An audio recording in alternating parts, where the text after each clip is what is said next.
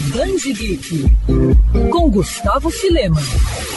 Embora sejam proibidas no Brasil desde a década de 90, as brigas de galo continuam acontecendo na clandestinidade. No entanto, em muitos países da Ásia, a prática infelizmente é legalizada, sendo inclusive muito popular. Reflexo disso é o mangá Rooster Fighter, curiosa obra criada por Sil Sukaratani, que conta a história de um galo de luta super poderoso que se torna a última esperança da humanidade contra monstros gigantescos que têm aterrorizado a Terra. O mangá causou muita curiosidade na internet e se tornou tão popular na América Latina a ponto do autor autor disponibilizar em seu Twitter pessoal os três primeiros capítulos na íntegra, traduzidos para o espanhol. Depois de desembarcar na Argentina com direito a uma edição especial, Rooster Fighter enfim ganhou uma data de lançamento aqui no Brasil.